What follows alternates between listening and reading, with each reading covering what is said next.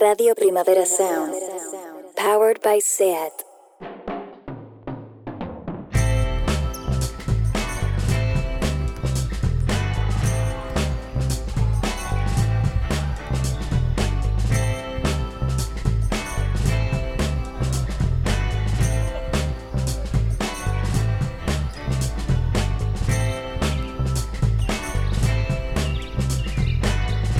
Flanús.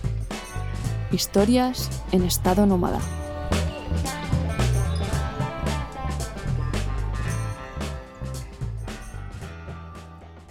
Para nosotras, como pareja no heterosexual, siempre ha sido importante cada día más celebrar lo diverso.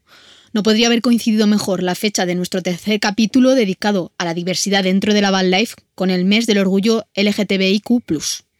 Un año tan fundamental donde a nivel estatal aún tenemos que luchar junto a las personas trans por lograr que se reconozca algo que es para nosotras indiscutible, que existen y que deben existir con todos sus derechos garantizados en todas las comunidades autónomas, en todas.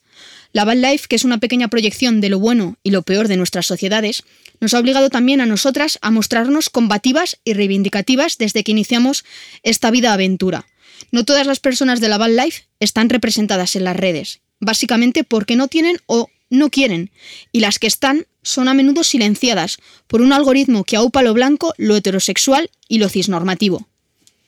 En este tercer capítulo de Flaneus e Historias en Estado Nómada, reivindicamos que también estamos aquí.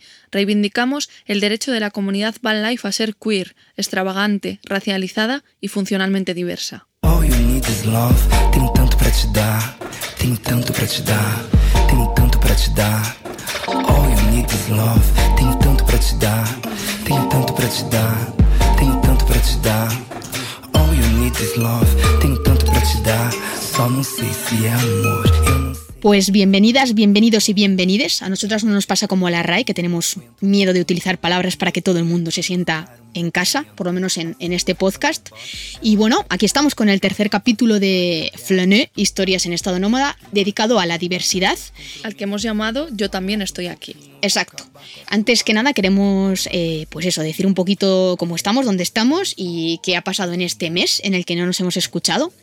Eh, la última vez que, bueno, en el segundo capítulo estábamos en Francia, Sur Francia, País Vasco francés, y pues por cuestiones de eh, averías, mm, logística, mm, al final hemos tenido que, venirnos a, a- hemos vuelto a cruzar frontera, hemos estado pues cerca de nuestras casas, de las casas de nuestros padres, pero hemos estado haciendo un poquito de turismo rural, turismo de, pues eso, de apreciación, como me gusta decir a mí, de apreciar lo que tenemos cerca, que siempre decimos que esta vida no hace falta irse al quinto pino para llevarla, para vivir distinto, para vivir más concienciada, para llevar esos procesos que nosotras estamos intentando implementar todos los días, no hace falta irse a ninguna parte. Al final, mira, yo misma he estado debajo de la casa de, de- de mis padres en un área de autocaravanas y bueno, he sido un poco así cabrona y he ido a, a poner lavadoras a, a su casa. Pero bueno, Y eh, que también nos gusta recuperar esos mm, pueblecitos, espacios mm, rurales que están cerca, que, Que se nos olvidan con el tiempo y Sí. que son preciosos. Y hay mucha riqueza también. Y bueno, Sí. pues al final, ¿qué vamos a decir? ¿no? Ahora mismo estamos grabando desde El Ciego, eh, Rioja Rioja Alavesa, Alavesa. Vino del bueno, comida de la buena. mm, esto es un paraíso, la verdad. Es, Hace demasiado calor para mi gusto. Para mí también. ¿Cuándo volvemos a Noruega? Eh, lo cierto es que, bueno, a pesar de todo, estamos muy contentas. Estamos, pues eso, esperando que a Ira le manden una camarita, eh, que no llega nunca. Y en este mes hemos tenido que arreglar cositas de la furgo. Se rompió la ventana, eh, perdimos las llaves en el mar. Fue un momento de mm, estrés que no os podéis hacer una idea, porque teníamos otras llaves dentro de la furgo, pero el señor que vino a abrirnos la furgoneta, aparte de muy tocarme el culo mucho. para que yo entrara por una ventana de 35 centímetros, Tocarte el culo, no, empujarte el culo para que entraras por la ventana. Sí, pero luego bien lo que lo dijo, decía, "Ey, tú no querías que te tocara el culo. Mira, yo lo que no quería era quedarme eh, entre fuera y dentro, porque yo no tenía todas conmigo de que mi culo fuera a pasar por 35 centímetros, pero bueno, pasó, libramos, eh, arreglamos la ventana y tuvimos que arreglar alternador e intercooler, calla, así que ha sido pastizal. Luego cuando nos preguntan en las entrevistas, bueno, ¿cuántos gastos tenéis? Porque habréis reducido muchos gastos. Bueno, pues sí, siempre que no tengas una avería mecánica, se reducen Todo bien. gastos, pero, pero bueno, hemos tenido un pequeño un pequeño, pues es una pequeña crisis financiera y, Y el, y el último updating que ha pasado último. hace dos días. la novedad, la gran novedad. la preciosa novedad. Eh, que tiene pelito y es muy pequeña, que rescatamos una gata justo aquí cerca del área de caravanas en, en el ciego, que la escuchábamos maullar, maulla- maullar, maullar, no podíamos acceder a ella, estaba como en un zarzal, al final lo conseguimos. Lo conseguí yo. Bueno, estuvimos horas eh, poniéndole pavo, agua, a ver si salía, pero estaba, era una zarza como hiper profunda, con mogollón de raíces y no conseguía salir la pobre. Casi que yo creo que quien consiguió que la gata se moviera y, y reaccionara fue YouTube. Porque Mm. tuvimos que buscar en YouTube eh, gatos maullando, madre llamando a la cría, y ahí ella empezaba a gritar como una loca. Sí, porque claro, si no la escuchábamos no sabíamos dónde estaba. Y yo por eso quiero llamarlo a Juana. Juana la loca, ¿no? Para reivindicar también el. Pero si en tu libro dices que, que la loca no, que Bueno, no la pues llames la loca. No, y tú pero- ahora la llamas la loca. No, mal. pero no, por reivindicar también un poco, ¿no? La diversidad Sí, de ya, cuanto a la, uno- la neurodivergencia. En todo y- caso, Juanita. Pero bueno, Bueno, ya veremos el nombre. Estamos en ello. Pero bueno, ha sido una cosa maravillosa. Tenemos que decir, yo quiero decir que eh, estos domingueros que salen y que proyectan la vida privilegiada de sus casas a las autocaravanas y las áreas de autocaravanas a las que van, con sus microondas, hornos y sus eh, conversaciones de parejas heterosexuales que dan una pereza que te cagas, que sinceramente que se queden en sus casas y van a pasar por encima de cualquier ser que esté sufriendo. Reivindico una van life, mm, ¿por qué no decirlo? Que mm, no mira a otro lado. Reivindico una van life que cuando siente que algo está sufriendo echa una mano. Reivindico esa van life que abraza. Reivindico esa van life que cuida de todos y cada una de las personas que Y forman entorno, parte de de ella, del entorno. Esa van life que deja los sitios limpios. Esa van life que considera que el espacio es algo a compartir. Eh, sinceramente, lo siento, eh, estoy jodida porque mm, 75 personas, 60 personas han escuchado a un ser que siente, y esto valga la redundancia, un ser que siente, ¿eh? manda narices decirlo, han escuchado a un ser que siente llorar durante dos días y no han movido un puñetero dedo.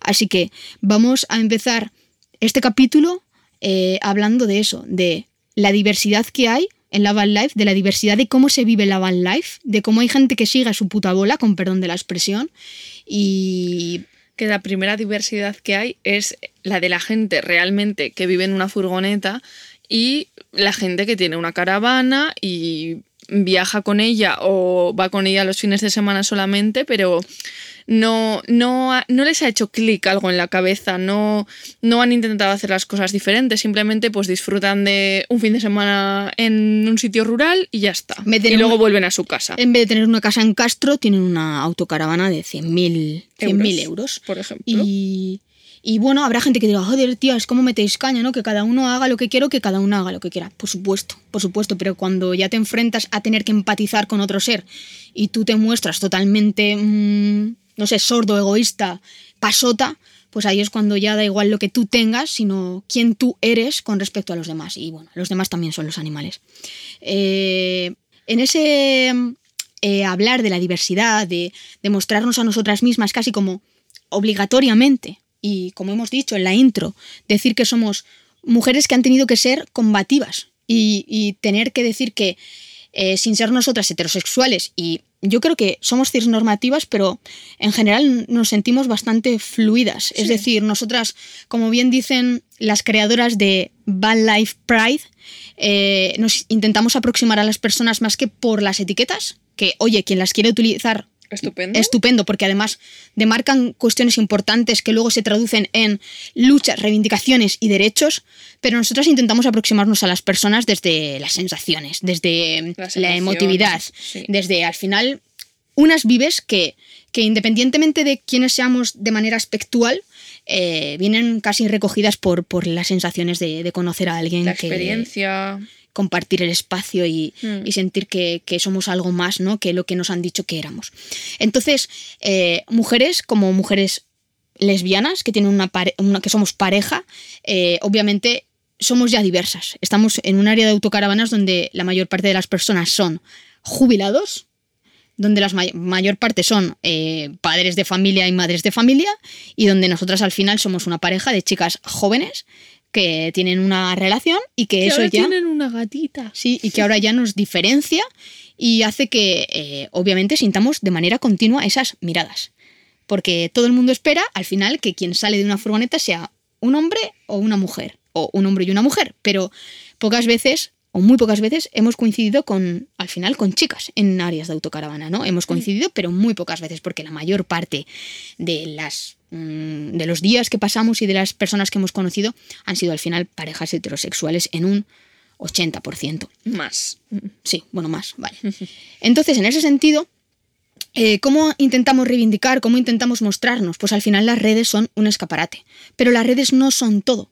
Hace exactamente apenas 14 días conocíamos a un chico que había venido de Ibiza al País Vasco a trabajar. Víctor. Víctor, que creía que era el único que vivía así, que se mantuvo dentro de el armario, entre comillas, eh, de la van life y que no le dijo a su familia que había decidido vivir en una furgoneta y bueno, era una autocaravana capuchina muy bonita. Las capuchinas son las que tienen la parte de arriba pero súper, súper bien cuidada. Y, y que él creía que era el único, que hasta que no entró en, en- en Instagram y se lo hizo, pues hacía, creo que dijo, 14 muy días poco. también, que no se había dado cuenta Que de la pensaba que estaba solo en el mundo, que, que, que, era un loco, que la gente pensaba que estaba loco y que, Exacto. y que no tenía cavidad en esta. eh, Pues donde estaba, con sus amigos. Cabida. Cabida. cabida. Y bueno, eh, hablando con él nos dimos cuenta de lo que hemos dicho en la intro, ¿no? De que no todo el mundo de la van life tiene Instagram. Y luego otra cosa muy importante, no todo el mundo que está en la life es mostrada por el algoritmo. ¿Esto qué quiere decir? Que no nos olvidemos nunca de lo, vamos, jamás de los jamases, de que quiénes son los que hacen los algoritmos. Hombres, blancos, en su mayoría cis normativos. ¿Y qué nos muestran las redes? Pues parejas de la life, como ya habíamos dicho, cis normativas, un poquito bronceadas, un poquito con cuerpito, un poquito con su rollo de surf, un, su rollo de paddle, lo que sea, Padel. surf, paddle, surf. Y al final parece que todo el mundo que vive en la van life está cortado por el mismo patrón, pero ¿qué pasa? Que no, que te pones a investigar, que tú sabes que no eres la única y esto pasa como en la vida, ¿no?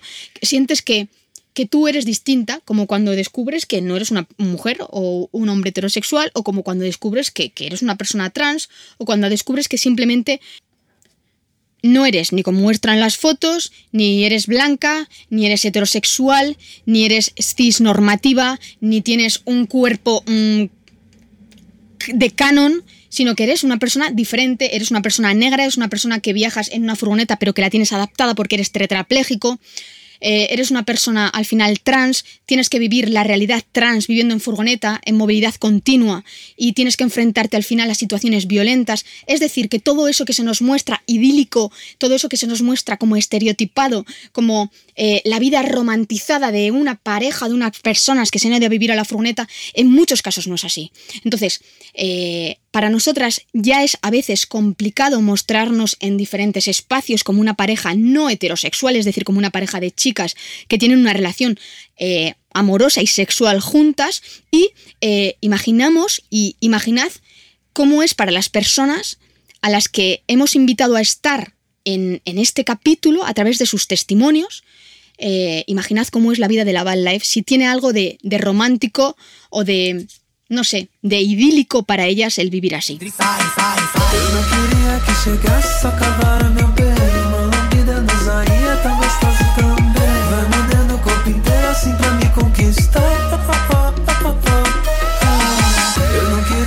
chegasse já sentando meu bem. Faz um carinho com a boca no mamilo também. Aquela pegada tão gostosa faz delirar.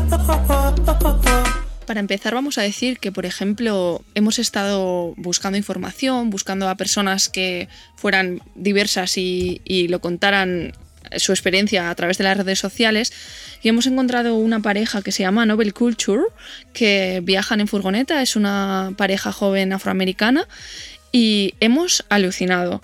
Para empezar tenemos que decir que sobre todo en algunos países, en Estados Unidos, por ejemplo, merodear es un, es un privilegio blanco. Eh, para empezar, el vagabundeo, sí, el ser el flaneuse, por eso. final. Al final es algo que, que para empezar allí está bastante mal visto, sobre todo pues en barrios residenciales, todo el mundo se mueve en coche, la gente no, no pasea como tal. Un comentario a esto. En White Trash, el ensayo que otra vez publica Capitán Swing, que nosotras al final hacemos aquí la publicidad, pues al final es lo que leemos. eh, el merodeador ya es algo que se ve muy mal desde el siglo XVIII y es un merodeador blanco. Blanco, es decir, imaginemos el merodeador negro. O sea, mm, pensemos cómo era en el siglo XVIII, pensemos cómo es ahora y pensemos cómo era hace 70 años, ¿no? Es decir, hay que tomar siempre conciencia, contexto histórico, de cómo al final ciertas palabras, ciertos términos han pasado a ser lo que son, pero son solamente eh, algo que se refiere a personas blancas. Porque si bien es cierto que la flané, la flaneuse, mal dicho, pero esa parte de mujer que, vi- que está moviéndose de manera continua, que vagabundea, eh, ni siquiera existe en Europa para una mujer blanca, imaginemos para una mujer negra. Lo que no se dice no existe, por lo tanto, eso es lo que vamos a hacer ahora, decir, ¿no? Decir y contar esa realidad. Y en el caso de eh, Novel Culture es que es flipante lo que contaban. Para poneros en contexto, tenemos que decir que en USA el patrimonio de la gente blanca es 10 veces mayor que el de la gente negra. Que las personas negras tienen el doble de probabilidades de morir en un enfrentamiento con la policía, que hay seis veces más de presos negros que blancos. Y además decir que nuestro término de flaneuse en Estados Unidos y sobre todo para la gente negra, que es algo que es casi impensable, porque allí pasear es merodear y si encima eres una persona negra, pues mm, están dando por hecho muchas veces que estás haciendo algo malo. Exacto, es que merodear allí es delinquir, desde el principio, desde que se constituyó Estados Unidos como Estados Unidos, ¿no? Esto lo cuentan muy bien en White Trash, ¿no? En el ensayo. Esas palabras que siguen siendo utilizadas para referirse a personas blancas, porque no existe el término. Eh, de hecho, contaban Novel Culture que ellos, eh, dentro de lo que son sus familias o sus comunidades, no tienen al final ese concepto de eh, vivir viajando, de vivir eh, en una furgoneta, que, eh, en sus familias no existe tal, que para ellos es algo completamente nuevo como Y personas algo que hacen las personas blancas y sobre todo los veteranos de guerra, decían. Exacto, la decían. gente que no se puede jubilar, pues como lo que sale en Nomadland, por ejemplo. Sí, por ejemplo. Entonces es muy interesante ¿no? ver y, y contar con la experiencia y con, con la propia vida de estas personas que forman parte de esa diversidad, de esas personas que se diferencian de lo blanco privilegiado. ¿no? Entonces, eh, que unas personas como estas dos, esta pareja, eh, cuenten y nos cuenten que tienen hasta siete cámaras, muchas de ellas de Visión nocturna. visión nocturna, y que además tienen un eh, quitasol en el cual cuando vienen los policías y les preguntan y les piden su documentación, la tienen estratégicamente ahí colocada para que al bajar el quitasol se vea la pegatina de estás siendo grabado. Es decir, está siendo grabado, estoy aquí, que es el nombre que tiene aquí nuestro, nuestro podcast, existo y merezco tu respeto. Eh, curiosamente también, o es bastante curioso y bastante mm, significativo, lo que cuentan de cómo tienen todo el sistema de grabación conectado a Internet para que sus familias, que tienen el password para poder descargarse vídeos y localización, tengan acceso a esa información en caso de que hayan tenido algún tipo de percance. Porque ellos saben que siendo personas afroamericanas tienen todas las de perder en un enfrentamiento con la policía. Bueno, no, esto es algo que sinceramente, por desgracia, no sorprende, ¿no? Hmm. Además, ellos eh, están muy concienciados y animan a gente negra a viajar en furgoneta y imparten talleres para eh, dar un poco unos tips de cómo manejar situaciones con la policía. Ellos decían además que ellos eran, habían estado en el ejército y que esa, por ejemplo, era una baza que siempre utilizaban, ¿no? Si veían que eh, el policía o tal, pues tenía Tenía una medallita, Tenía tenían una- los dos una plate, ¿no? Una- eso es. tenían- Entonces ya era como una forma de empatizar y, y que los policías vieran que eran personas como ellos, que no eran una amenaza.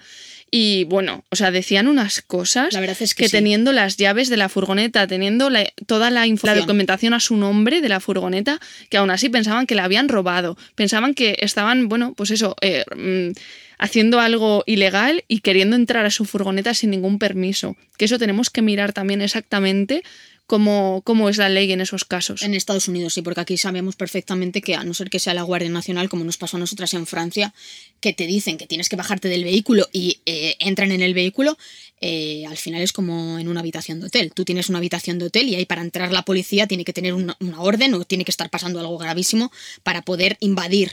Eh, ellos decían que, claro, que el hecho de que ellos sientan que tienen el derecho a imponerse y a pedirte a ti que les digas, les expliques, les muestres tu casa, es algo que, que realmente no están acostumbrados, ¿no? A ese derecho de, de- los policías a poder mm, pervertir y, y- al final violar su espacio de que es su casa.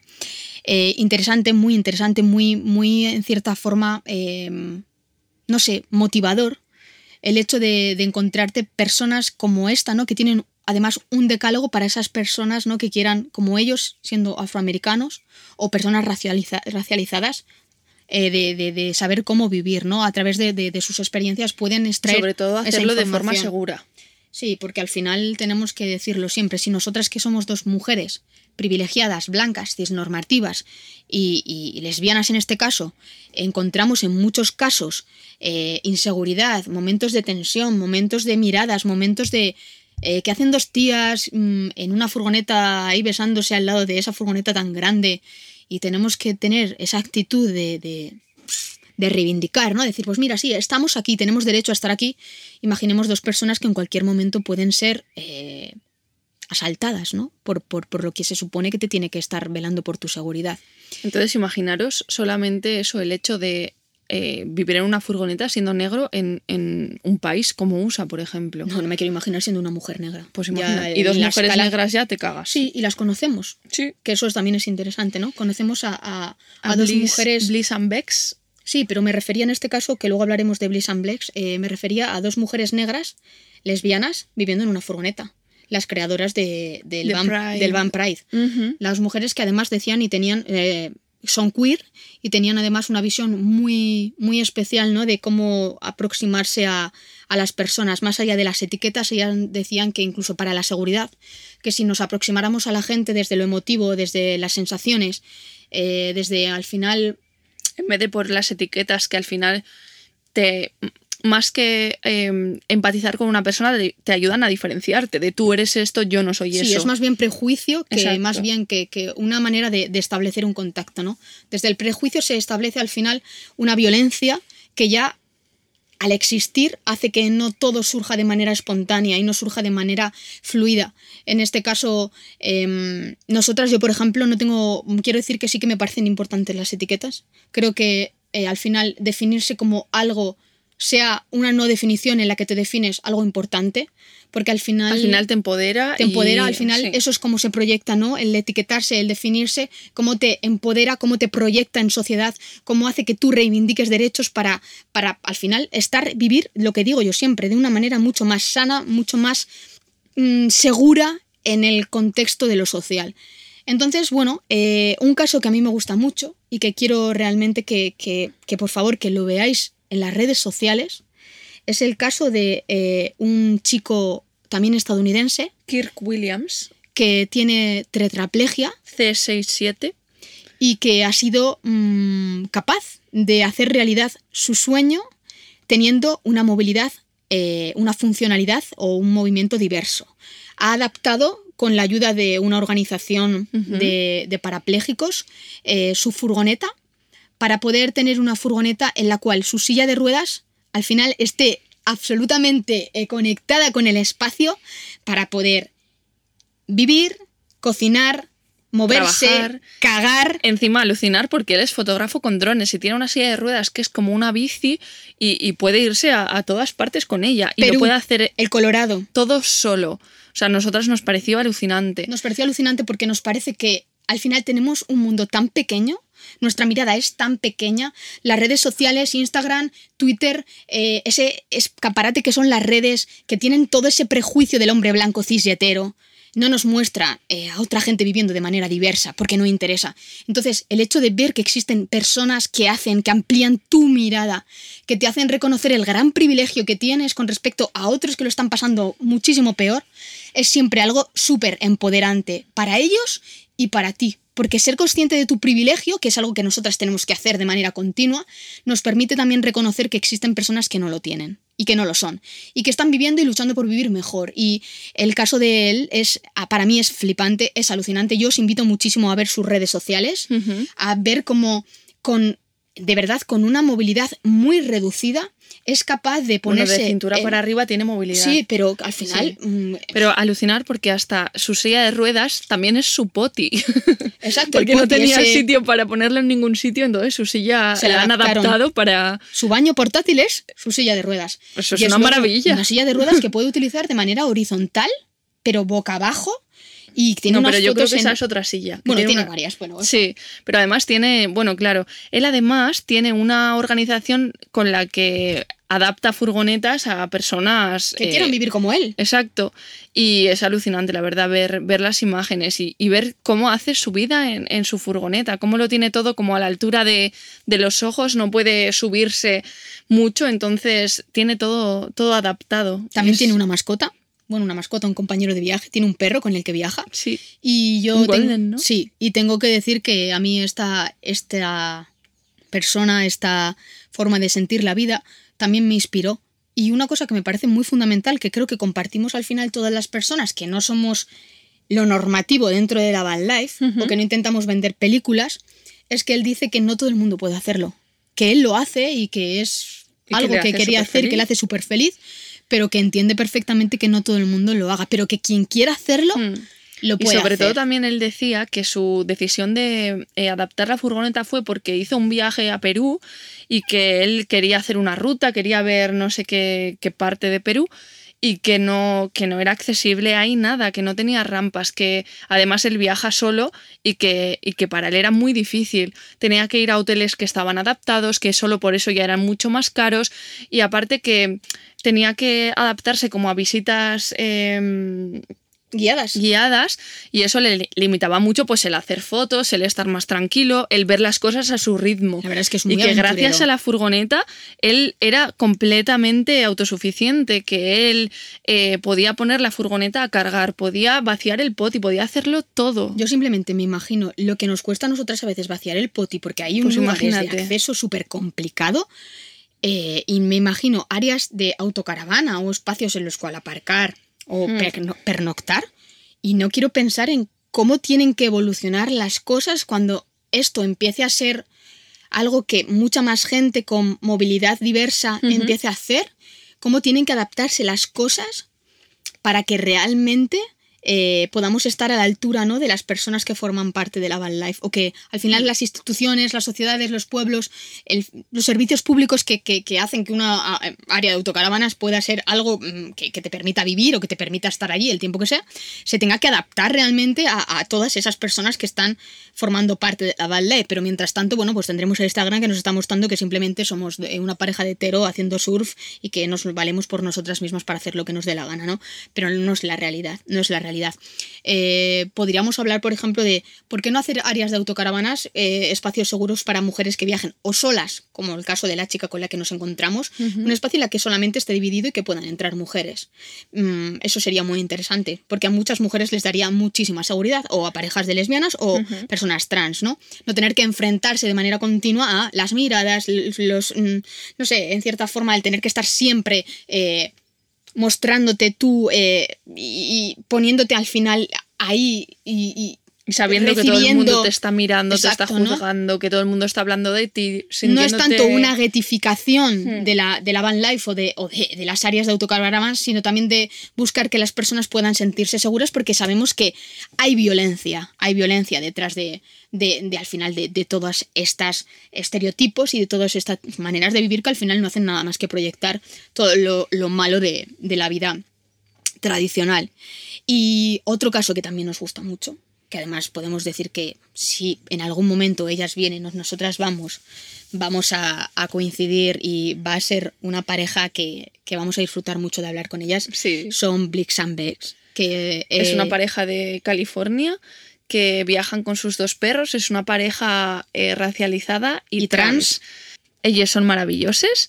Blix hace acupuntura y Bex es bailarina de burlesque. También. Además, es que, bueno, es, mm, no sé, no solamente son, no sé, una muestra auténtica de la diversidad de la van life.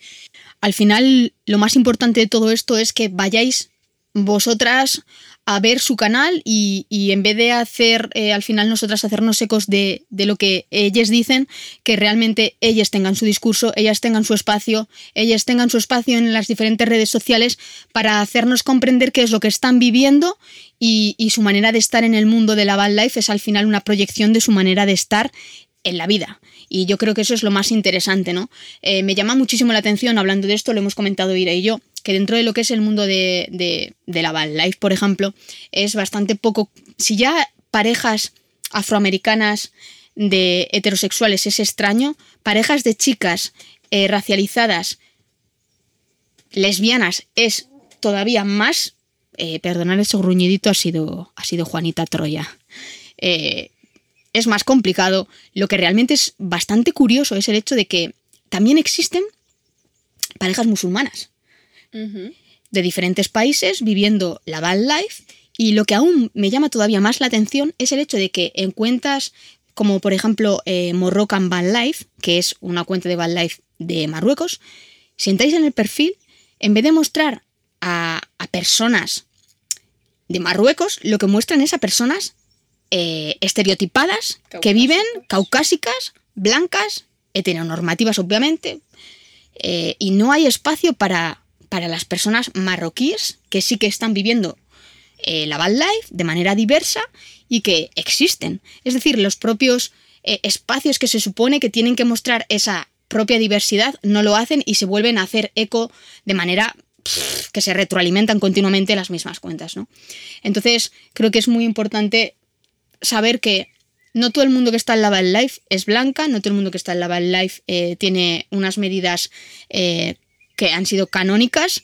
eh, en fin, estamos presentes, somos muy diversas, somos multiculturales, mucho más multiculturales de los que realmente se muestra y es importante reivindicarlo. Para nosotras era realmente importante lo que hemos dicho siempre, estar en las redes y crear una contranarrativa de mujeres que viven y viajan juntas siendo eh, no cisnormativas y no heterosexuales.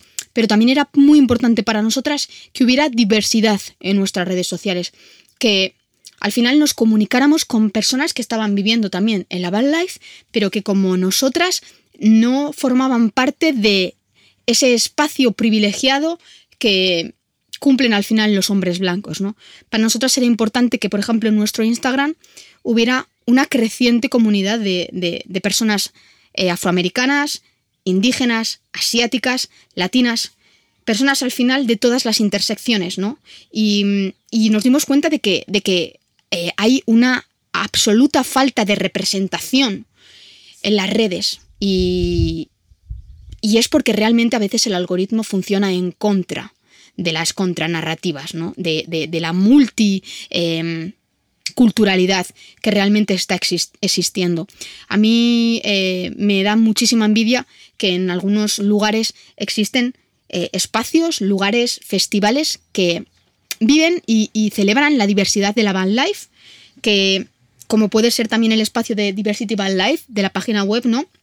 que lo que intentan es redefinir esa comunidad, ¿no?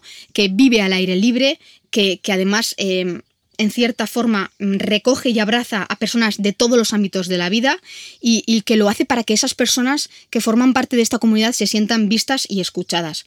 Eh, además, producen un contenido que lo cuidan al máximo, que dan además recursos para las personas que quieren iniciarse en esta manera de vivir y crean esos eventos en los cuales compartir, hablar de estas experiencias, eh, dar charlas sobre seguridad, siendo dos mujeres, sobre viajar sola, siendo una mujer negra, sobre ser una persona trans, como en cierta manera vivir, ¿no? Y vivir de manera segura. Creo que eh, volvemos al final a, recoger en, este capítulo lo que nos llamó y nos llevó, ¿no? Ir a, intentar, ¿no? eh, hacer de nuestro viaje vida al final esa contranarrativa, ¿no? El buscar otras voces, otras maneras de sentirse dentro del Avan Life, que no deja de ser al final una proyección de, de, nuestra propia vida, ¿no? De cómo somos, de cómo queremos relacionarnos, de cómo queremos entender y escuchar y ser vistas. Y para eso es necesario redefinir la forma en la que contamos las cosas, redefinir las personas con las que hablamos, redefinir eh, al final cómo entendemos las redes sociales, ¿no? Porque es que hay que decirlo.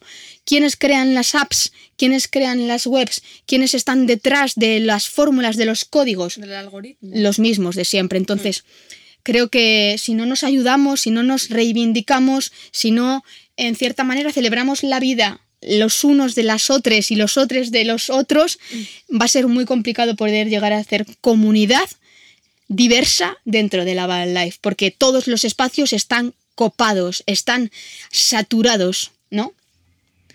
También cada persona que vive en la van life la vive de manera diferente. Hay gente que no, no viaja tampoco demasiado, no va a muchos países, sino que es un, una forma de viajar pues más en un país o puede que salgan a otro.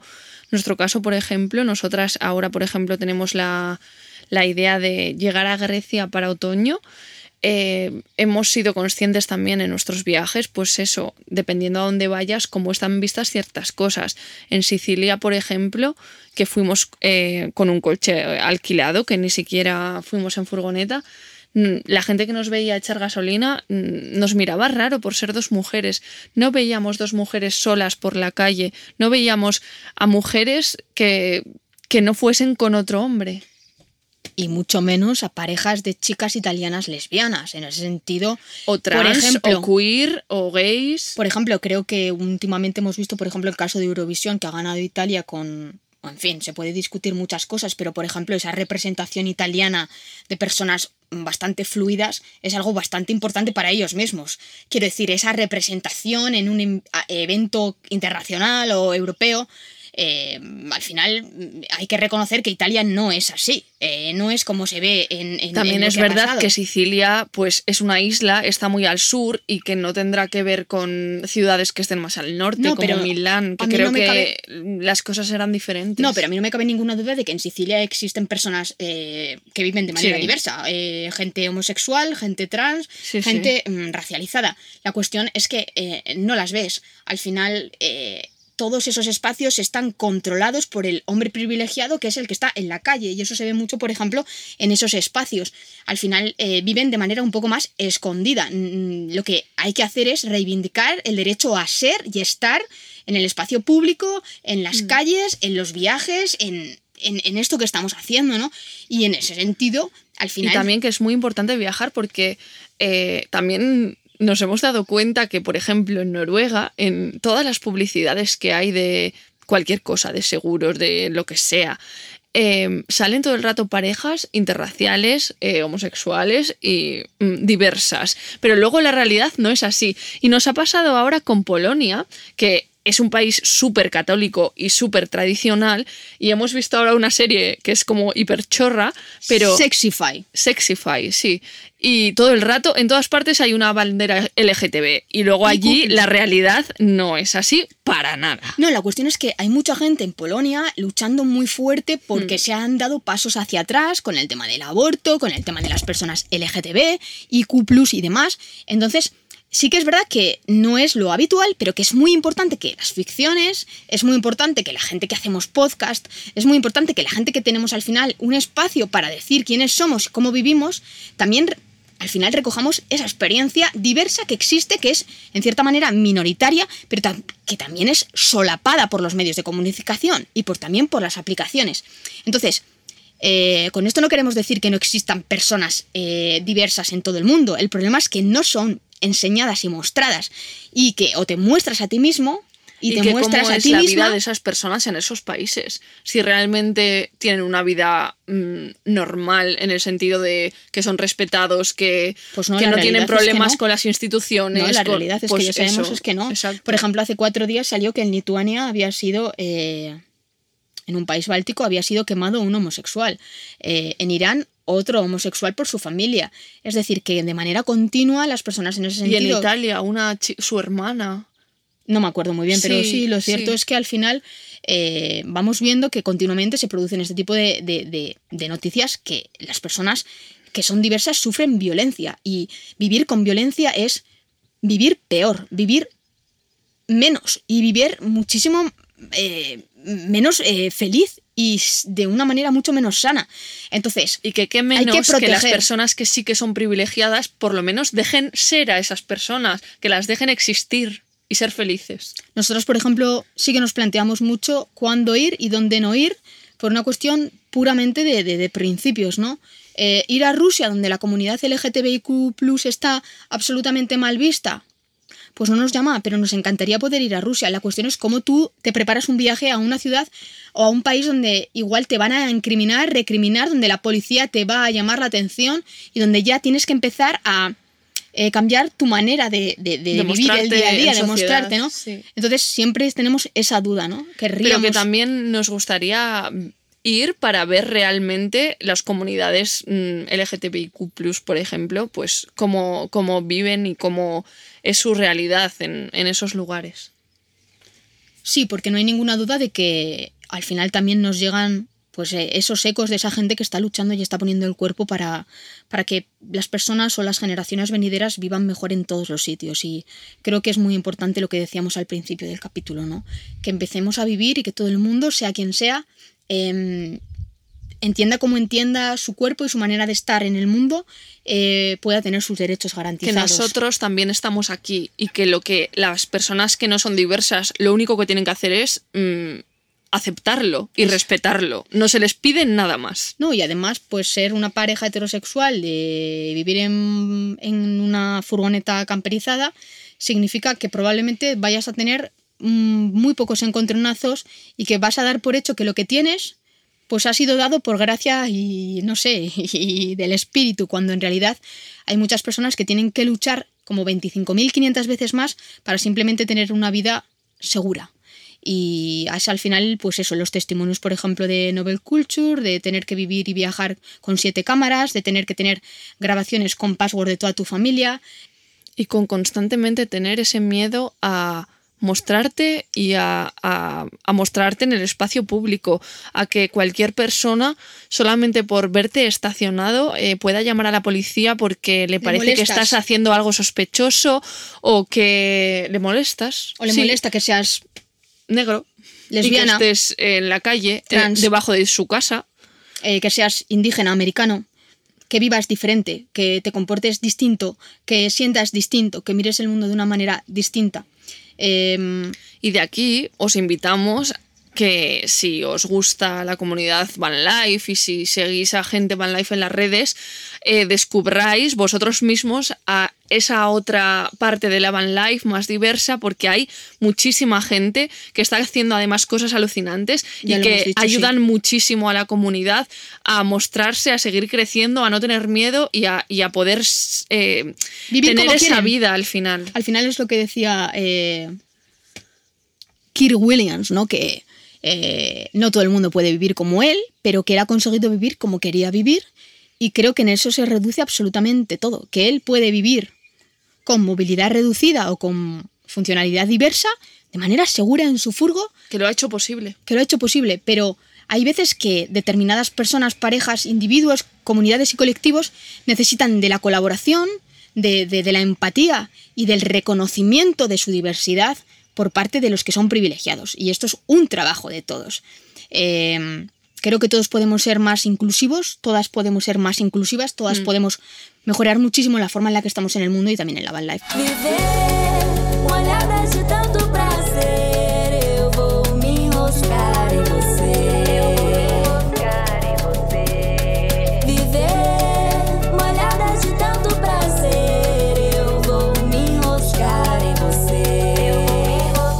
Y en este discurso tampoco queremos olvidarnos de hacer seguros los espacios de las redes sociales y de Internet.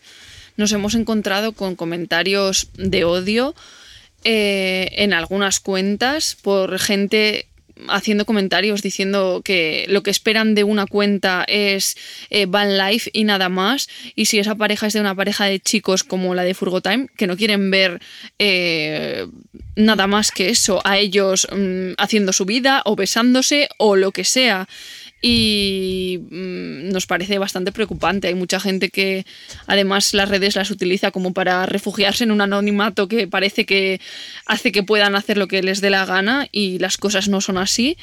Eh, también nos hemos encontrado con la pareja de Chukan Persana Corgi, que viajan con su Corgi, y hace no sé cuánto tiempo, unas semanas, publicaron una foto que él salía en ropa interior tumbado mm, como riéndose del postureo Van Lifer, de esas fotos de gente, pues eso, macizorra, medio desnudos y diciendo que oh, la vida en la Van Life es lo mejor.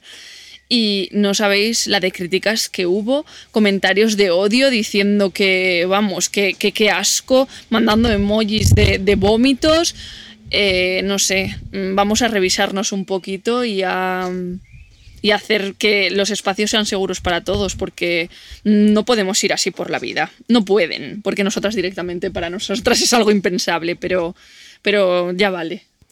Comentar también que nosotras de momento no hemos tenido ningún enfrentamiento así en las redes, pero bueno, es probable que nos pase y si nos pasa pues le haremos frente.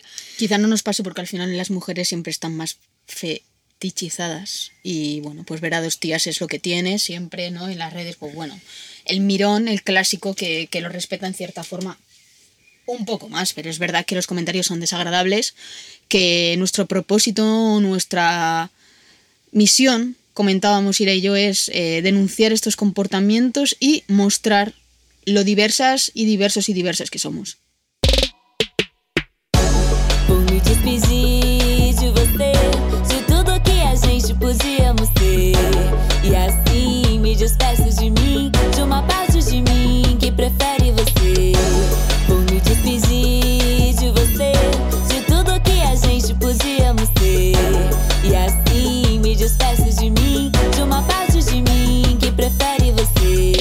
Final, con este podcast dedicado a la Diversity Van Life, lo que intentamos es trabajar activamente para crear espacios inclusivos y seguros, tanto al aire libre como virtuales, para la aventura, la exploración, el viaje, la conversación y también la comunidad, y que sea de igual acceso.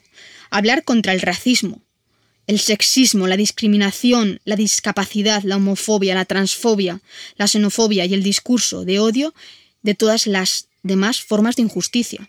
Escuchar de manera activa e intencionalmente a las personas, amplificar también las voces de la comunidad Bipop y reconocer que ahora mismo están subrepresentados. Respetar además los espacios creados para ellos y por ellos y para otros pueblos marginados. Con, este podcast, por lo tanto, queremos aprender de manera proactiva sobre culturas, identidades, comunidades, tierras e historia indígena, mientras desaprendemos hábitos y creencias que perpetúan ese conflicto y esa violencia, la discriminación contra estas sociedades marginadas.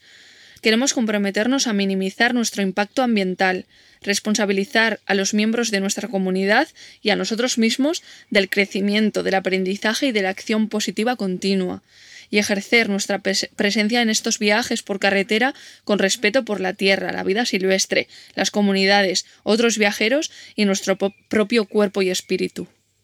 Así que, sin más, creo que ha quedado bastante claro eh, lo que se pretende o lo que hemos intentado. Y bueno, eh, contaros que, bueno, próximamente llega el veranito. Nuestra idea es llegar, Pasarlo en una zona un poquito más fresquita. y llegar hasta Grecia, Italia en otoño. Así que lo de siempre, si queréis seguir nuestras aventuras y las de nuestra nueva compi, eh, podéis hacerlo en Instagram, flaneuse.es. Y deciros también que haremos un destacados en que se llamará Diversity Van Life, en el que mostraremos a toda esta gente que hemos mencionado y más ejemplos para que podáis seguiros vosotros también. y para que podáis tener y al final podéis amplificar y ser también Diversos. vosotras mismas diversas y Y vuestro timeline. exacto. Un saludo, muchísimas gracias a todos y nos vemos pronto en la carretera.